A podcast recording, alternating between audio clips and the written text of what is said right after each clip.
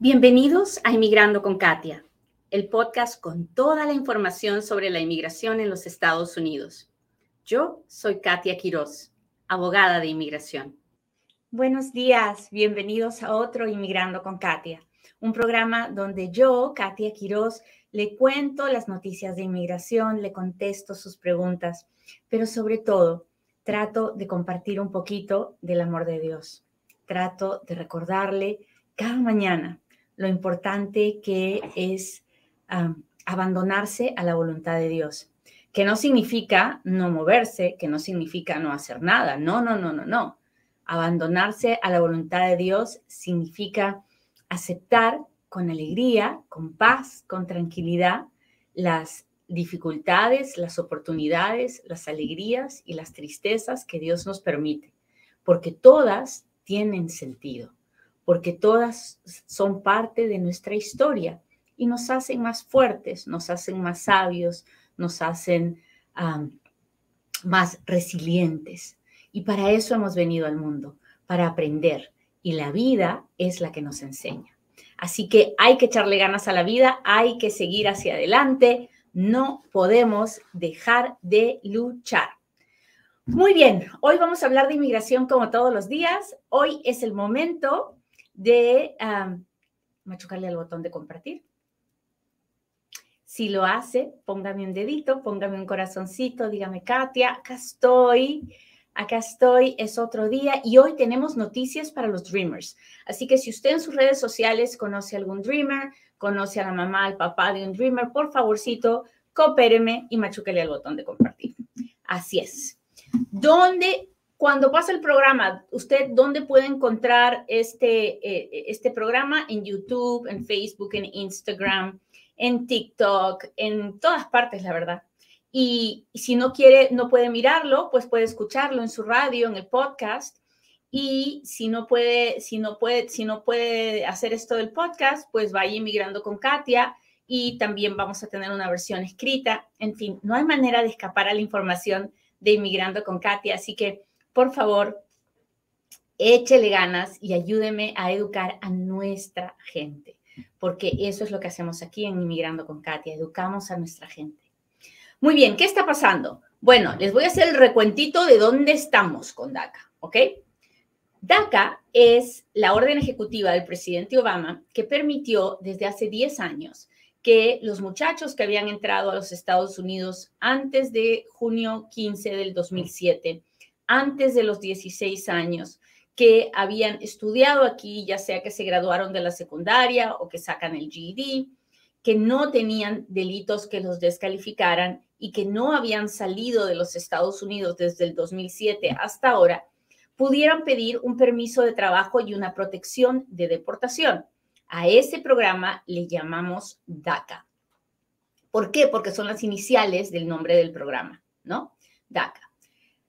Y a los muchachos que reciben, reciben DACA les llamamos dreamers, soñadores. ¿Por qué?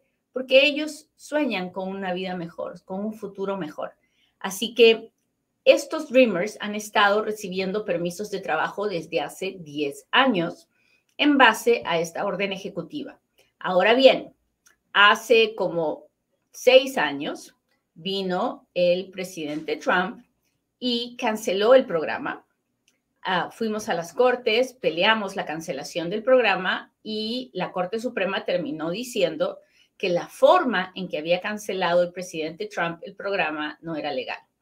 Todos saltamos de alegría, pero uh, una coalición de estados lideradas por el estado de Texas presentó una demanda diciendo que DACA desde sus inicios era ilegal y era ilegal porque el presidente no tenía el poder de hacer algo como DACA y porque además no había cumplido con todos los procesos administrativos que había que cumplirse para hacer algo así.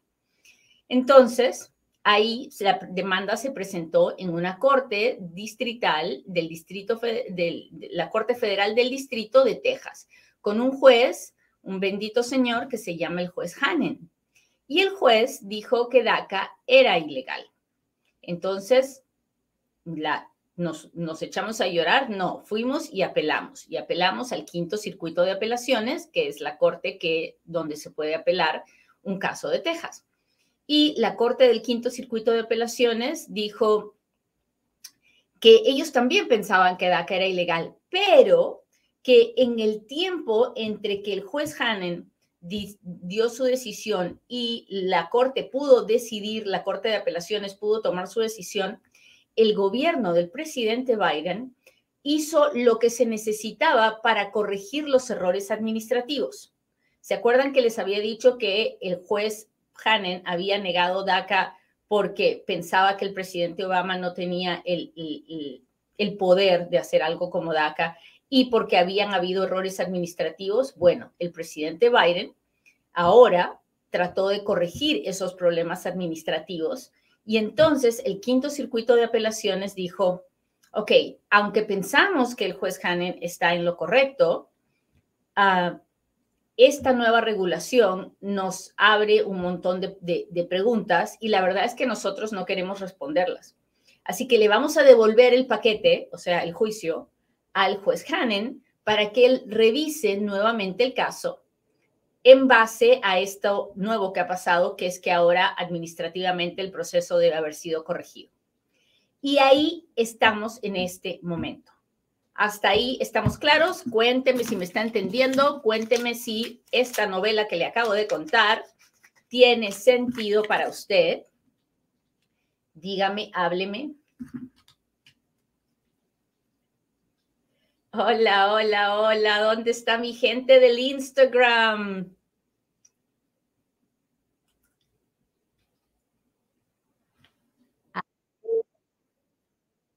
Hola. Oh, yo a Boca dice, yo no he arreglado mi estatus migratorio, tengo ocho años sin poder viajar, así es. Así es, cuando uno está indocumentado, lamentablemente no puede viajar porque al salir, pues tiene 10 años de castigo.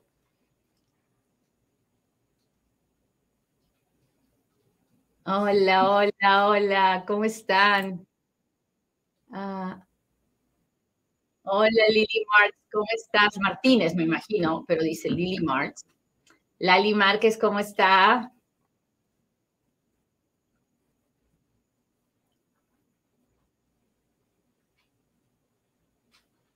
Qué gusto verlos aquí. Hola, Alejandra Sánchez. Hola desde Michigan. Pues yo te digo hola desde Las Vegas. Juan, ¿cómo estás, Juanito? Gracias por darle like a este live. Oh, Mariela nos ve desde Calvillo, Aguascalientes. Gracias, gracias. Hola, Isra, Alexa, Rosa Pérez, José Valencia. Muy bien. Listo. Ahora hablemos de qué está pasando en este juicio, en este momento, donde el, juez tiene que revisar todo otra vez y decirnos si acá es legal ilegal. Bueno, el juez ya tiene el juicio un tantitos, bastantes meses. Y ah, eh, los juicios son complicados, son muy técnicos y yo no pretendo que ustedes me entiendan los tecnicismos, pero dentro de un juicio hay, hay mociones que se pueden hacer para acelerar el juicio, ¿no? Entonces, aquí se ha hecho una moción, que, es, que en inglés se llama Motion for Summary Judgment, que quiere decir, es una moción para que el juez ya no entretenga más el asunto y de una vez decida en papel, sin, sin, hacer todo el proceso del juicio, ya de una vez decida. Eso es básicamente lo que es un Motion for Summary Judgment. Y se ha presentado esta moción. La abogada del gobierno la abogada del presidente Biden, que está a favor de nosotros, le ha dicho al juez que tenga a bien dar una audiencia oral. ¿Qué, ¿Para qué? Para que ella le pueda explicar por qué no, no debe cancelar DACA. Y el abogado de Texas, pues venga y diga lo contrario, ¿no? Entonces, el juez ha dado de fecha de audiencia oral el primero de junio. ¿Qué quiere decir? Que hasta el primero de junio el juez no va a dar ninguna decisión. ¿Cómo va a dar una decisión si el caso no se ha completado y no ha habido la audiencia, verdad? Entonces, si él, dado, si él ha dado una fecha de audiencia, quiere decir hasta ese día nada va a pasar. ¿Qué va a pasar después del primero de junio? Bueno, eso está por verse, pero les puedo dar ideas de cómo está el escenario, ¿no? Por un lado, este juez ya dijo que DACA era ilegal y el quinto circuito le dijo que creían que él tenía razón. Así que todo el mundo dice que lo más probable es que vaya a decir nuevamente que DACA es ilegal. ¿Y qué pasa en ese momento? Porque no, no es que el mundo se acaba, ¿no? En ese momento, otra vez, habrá que hacer la apelación al quinto circuito. El quinto circuito hará todo su proceso, se demorará uno o dos años y de ahí, si el quinto circuito todavía sigue con el que es ilegal, pues todavía iremos a la Corte Suprema. O sea, tiene para mucho rato. Eso es ponernos en la peor situación. ¿Ok?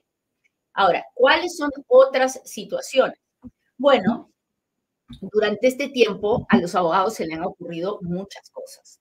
Por ejemplo, una es le han dicho al juez, y esto es lo que va a hacer la abogada del gobierno este primero de junio, le va a decir al juez, ok, mira juez, a ti lo que te parece ilegal es que se le haya dado a los streamers un permiso de trabajo, porque eso es lo que le parece ilegal al, juez. El juez dice, está bien, el presidente puede tener mucho poder de dar, este, de, proteger de deportación a esta gente, pero no tenía el poder de darle su permiso de trabajo. Entonces, uno de los argumentos que se le van a decir a este juez es, quítanos el permiso de trabajo, pero déjales la protección de deportación.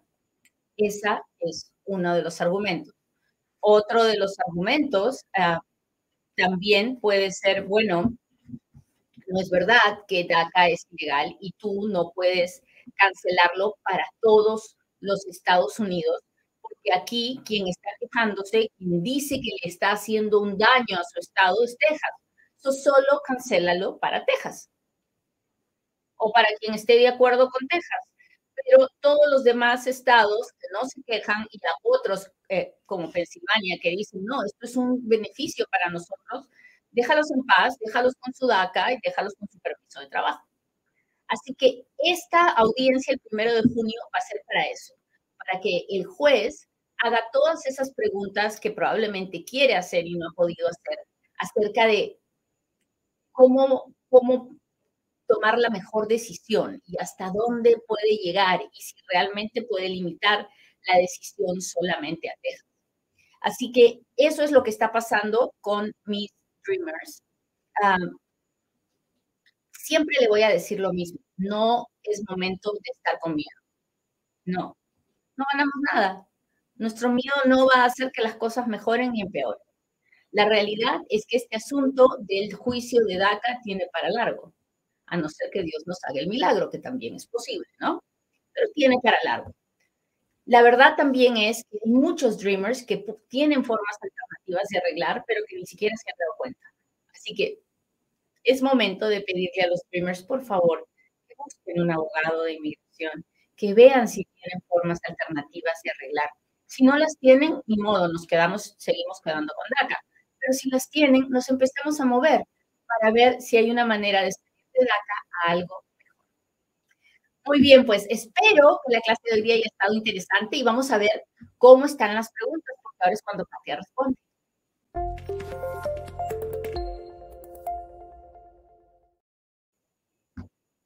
maravilla es tener lentes limpios, la verdad.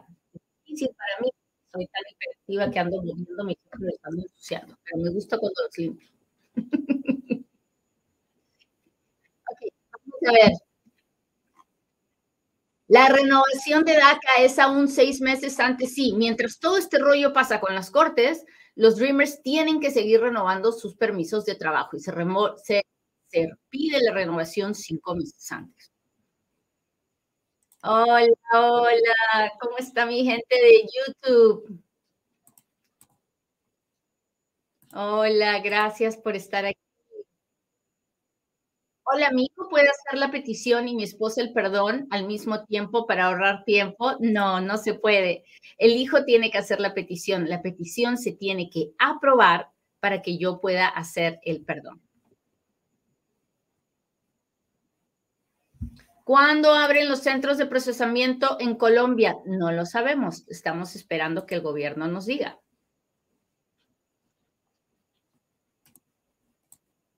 Hola, saludos. Vicky, cuando haga una oracióncita, no se olvide de orar por mí, de pedirle que me dé fuerzas para seguir adelante. Tengo TPS, también la visa U. ¿Puedo adoptar una sobrina que vino sola para Estados Unidos? No lo sé, Blanquita. Y me quedan muchas preguntas por hacer antes de poder contestar.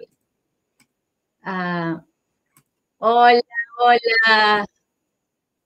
Gracias a Dios que todavía da que está viva. Así mero es, Florinda. Gracias a Dios. Todo esto nos pasa por la voluntad de Dios, así que hay que agradecer. Lo bueno, lo malo, lo feo, lo raro, todo hay que agradecer. Chandler, Arizona. Hola, Antonio. Gracias por estar aquí. Mercedes dice que es fiel seguidora mía y, ah, y que y dice Dios la bendiga por tener un corazón tan especial. Mercedes, Gracias, gracias por seguirnos, gracias por su apoyo, gracias por compartir, porque yo sé que no me lo merezco y espero que no lo haga por mí, sino por nuestra causa, que es educar inmigrantes. Ah, cuando mandan las notificaciones de pago por Bagua, ¿qué sigue? Sigue esperar, que es la peor parte. Pero vale la pena esperar porque algo bueno va a venir. Ah, lo que va a venir ahora es un documento para que usted vaya a hacerse las huellas y luego sentarse a esperar, que ahorita dura como un año y medio que nos contesten. ¿Cómo me puedo comunicar con usted? Tiene que buscarme, ah, puede buscar mi información en inmigrandoconkatia.com, puede ir a GWP Immigration Law, lo puede buscar en Google. yo generalmente no estoy dando mi información, pero sí de tiempo en tiempo me gusta repetir dónde trabajo porque hay gente bien, yo digo bien desgraciada, que usa mi foto, abre cuentas trata de estafar a la gente. Así que mucho cuidado, yo no vendo nada, yo no le voy a ofrecer dinero para nada. Así que ayer me contaron que en WhatsApp estaban tratando de hacer una tranza con una foto mía. Mucho cuidado, mucho cuidado. Yo, usted me tiene que buscar, yo no le voy a buscar. Ah, ¿Y por qué no? Porque Dios es tan bueno que me permite tener suficiente trabajo, porque, porque yo no, no soy así, yo me dedico a trabajar, no, no, a, estar buscando el dinero de la gente. Muy bien. Ay, ay, ay. Santa Bárbara presente. Honduras, Honduras, Dallas, Oregon. Mi abuelito tiene 85 años, dice Kim. Su hijo es ciudadano americano. Él lo puede pedir por su PlayStation. Sí, sí, sí, sí. A ver, déjeme ver, déjeme ver si tengo algún super chat, super sticker. Vamos a conversar con mi gente de TikTok. Voy, acá voy, muchachos. Nicaragua presente. Quiero pedir mi visa, pero me quedé sin trabajo, dice Husky. Bueno, si lo que quiere pedir es una visa de turista, pues no es un buen momento para pedirla, ¿no? Porque para pedir una visa de trabajo, uno tiene que mostrar que tiene conexiones con su país, que está atado a su país y que solo quiere venir de turista. Así que no se le ocurra ir a pedir visa de turista hasta que esté establecido otra vez. ¿Ok? Porque va a perder 200 dólares por las puras, entonces no, no es una buena idea. Déjeme ver. Gracias, gracias.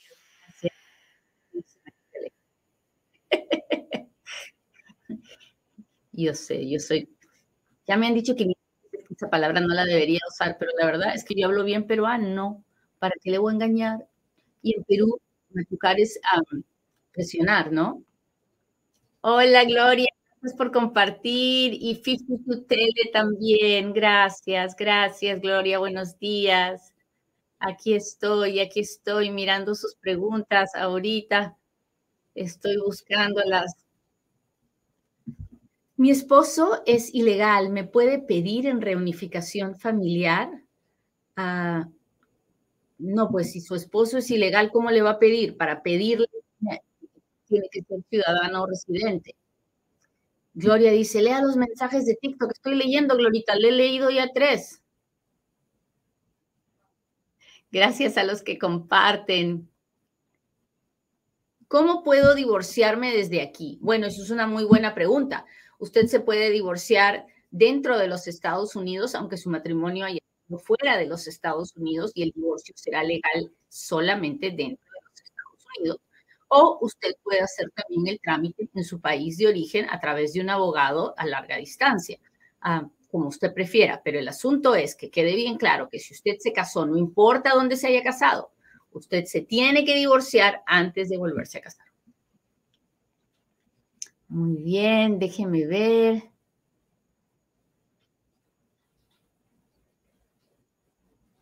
Dice, estoy en Colombia, soy sin hijos, mi tía vive en Texas, ella me puede pedir. No, no, los tíos no pueden pedir sobrinos. Tengo una pregunta. Cerraron mi caso junto con el de mis hijos. Ahora, ¿qué puedo hacer? No lo sé, porque no sé qué tipo de caso le cerraron. Ah, si fue un caso de corte o un caso de ajuste de estatus, no lo sé. Tiene que hablar con un abogado en persona. Una persona que entró ilegal a los Estados Unidos puede solicitar asilo dentro del primer año, sí. Puede, de que lo vaya a tener es otra, es otra cosa. Ah, para la F4 en México, ¿cuánto tiempo falta? No lo sé, tiene que mirar el boletín de visas. Si usted entra en inmigrandoconkatia.com, usted lo primero que va a ver es el boletín de visas y además usted se registra y yo le voy a mandar todos los meses el boletín de visas. Usted va a poder ver la columna de México, la F4 y va a saber la fecha en la que están procesando. Ah, mi hermana que tiene 21 puede pedir a mi mamá, aún que mi hermana no esté trabajando, sí. Yo he hecho varios programas de eso. Si entras a YouTube, a la biblioteca, vas a ver, vas a ver programas enteros acerca de este tema.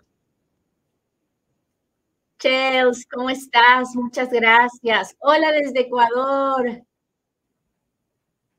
¿Cuánto tiempo se está demorando el proceso de asilo hoy en día? Pues mire, déjeme decirle que hay en este momento procesos de asilo esperando seis y siete años que todavía no se han resuelto y hay procesos de asilos que en tres meses reciben una negación. ¿De depende? Ah, yo creo que depende. Las personas que quedaron después de noviembre del 2022 están recibiendo sus citas de asilo muy, muy, muy rápido. A las personas antes de esa fecha han sido puestas como en un limbo porque no hay suficientes oficiales de asilo, entonces están demorando muchos años.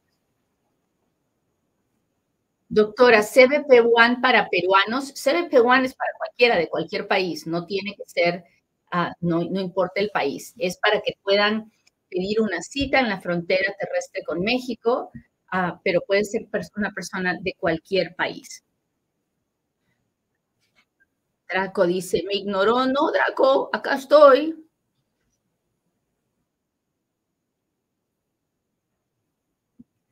Yo estoy cumpliendo pidiendo a mis hermanos con sus hijos desde el 2004, pero sus hijos ya cumplieron 18 años. Bueno, la edad ah, de adultez en inmigración es 21, así que todavía están incluidos en la petición. Y además de esos 21, también podemos añadir el tiempo que estuvo pendiente la petición. Así que todavía tenemos esperanza. Muy bien, déjenme ver. Déjenme ver. Gracias, gracias por las rosas que envían.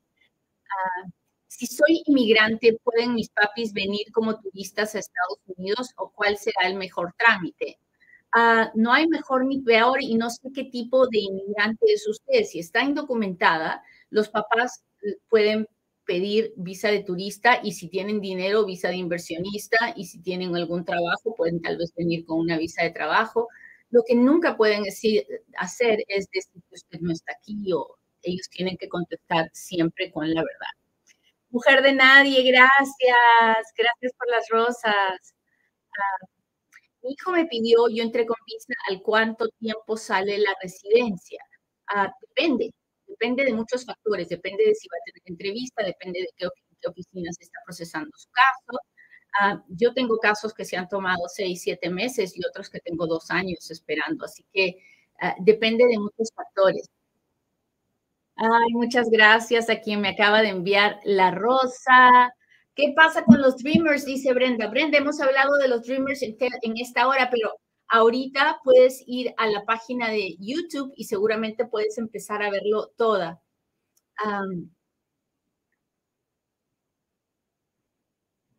hola, hola.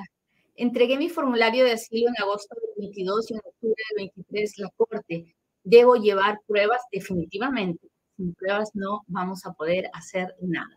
Quien hace una petición de asilo y no tiene pruebas va seguro a una negación. Así que mucho ojo con eso.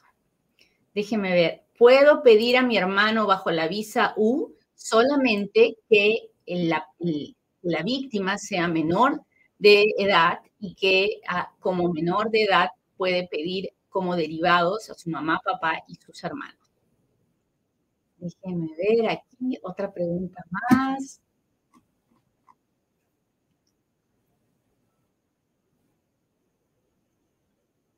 Doctora Katia, ¿usted me puede ayudar a presentar un caso de refugio en el nuevo centro que abrirán en Colombia? Soy venezolano. No tengo la menor idea porque como todavía no ha salido ninguna información de eso, no sé si me van a dejar ayudar o no. Hay que esperar, hay que esperar, no hay que comer ansias, no hay que comer ansias. Dios está en control. Déjeme ver ah, las preguntas de Instagram, por favor. ¿Qué va a pasar con los que metimos solicitud y quedó a medias por, quedó a medias por el bloqueo del juez? Bueno, eso se va a tener que resolver en algún momento. Por mientras tanto, si usted hizo una aplicación y está pendiente, está en el limbo, usted está protegido de, de la deportación no ha recibido el permiso de trabajo y no lo va a poder recibir hasta que no haya una decisión ah, del juez una, o de la Corte Suprema que permita que hagamos eso. Pero, pero ahí vamos, pero ahí vamos. Está, está bien, está muy bien que haya hecho la aplicación y que esté en el sistema. Ah, ¿Cómo puedo hablar? Ya le contesté cómo puede hablar conmigo. Ah, me dieron permiso por seis meses, pero solo fui cuatro días. Mi pregunta es, ¿no hay problema si entrego el permiso antes de que se terminen los seis meses? El permiso se debió de haber entregado cuando salió a los cuatro días. Eh, cuando uno, uno tiene el permiso, no se tiene que quedar con él, a no ser que sea un permiso múltiple. Ah, pero si es un permiso regular que le dan en una entrada por seis meses, en el momento que usted sale, usted lo tiene que entregar. Saludos de Nueva York, ¿cómo están? Ah, hable de la ley de la Florida, por favor. Yo he hablado ya de la ley de la Florida y, si usted entra al TikTok y al Instagram y al YouTube, va a ver que hablo un montón de esas cosas. Ah, pero si quiere, mañana hablamos de eso. es un buen tema. Colombia, Argentina, Utah, España, Nueva York. Gracias por estar aquí. Ah, hola, buenos días. Me agarraron con mi expareja con personas ilegales. Él estaba manejando y a mí me llevaron a una detención y me deportaban. Estaba en proceso de visa U por un caso de violencia.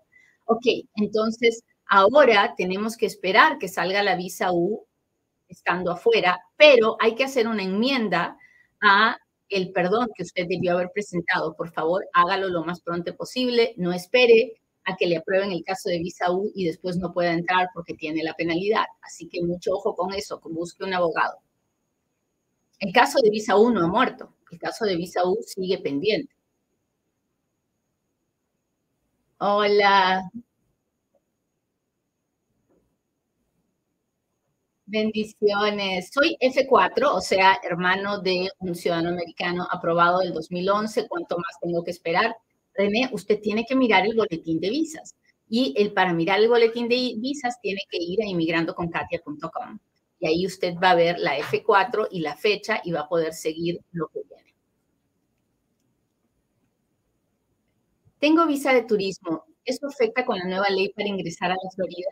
¿Me pueden deportar? Soy de Colombia. ¿no? Si usted viene de turista por una semana, por dos, y viene a la Florida a gastar dinero y de compras, todo fabuloso. Pero si usted viene con visa de turista y se le ocurre quedarse varios meses y se le ocurre trabajar o se le ocurre manejar sin una licencia, pues ahí sí vamos a estar en problemas. La petición de hijos a padres, ¿puedo aplicar unos meses antes de los 21 para ganar tiempo? No. Para poder aplicar, uno, el hijo tiene que tener 21 años. Podemos aplicar al día siguiente, Generalmente yo empiezo a trabajar en la petición un mes antes y la pongo en el correo al día siguiente que el hijo cumple los 21 años. Muy bien, muchachos, les agradezco mucho que me hayan acompañado hoy día. Le pido a Dios que hoy tengan un buen día, que decidan estar alegres a pesar de lo que pueda estar sucediendo alrededor de ustedes, porque la paz y la tranquilidad viene de adentro. Que tengan un lindo día. Hasta mañana.